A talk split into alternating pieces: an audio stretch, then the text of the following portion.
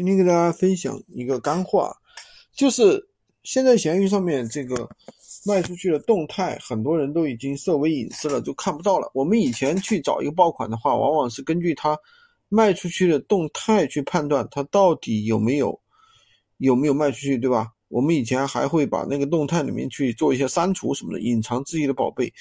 那现在呢，闲鱼加了这个隐私之后呢，就是很多人就可以把自己的动态关闭住。所以说这些方法都已经失效了。那我们现在怎么样去看，就是找到爆款呢？其实还是有很多方法的。首先呢，你第一要去看到的我想要，对吧？高还是低？第二个呢，你要去分析它这个我想要到底怎么带来的，是不是做了一些低价引流带来的？也有很多人说实在话，他那个价格标的很低，对吧？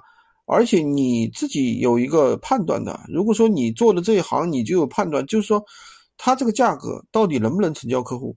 而且你也可以跟他随便聊聊嘛，对不对？比如说你问他这个，比如说他标的正常价格是一百块，他标的是五十块，你问他五十块的东西是什么，还在不在，对吧？你去问他，看他看他怎么回复你，大概就知道了。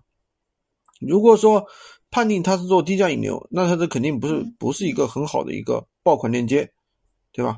而且闲鱼现在对爆低价引流的话，其实也有一一定程度的打击，就是判定违规。那么我们另外一个方法，你就是看它的评价，评价数量一般是卖出数量的十分之一，也就是说你卖出了一百单，一般来说有十个好评，这是比较正常的。然后你从它那个评价里面去去扒。扒它的链接看一下，到底是哪个链接卖出去了，对吧？并且获得了好评，这样呢也是一种实实在在的方法，好吧？今天就跟大家讲这么多，喜欢军哥的可以关注我，订阅我的专辑，当然也可以加我的微，在我头像旁边获取闲鱼快速上手笔记。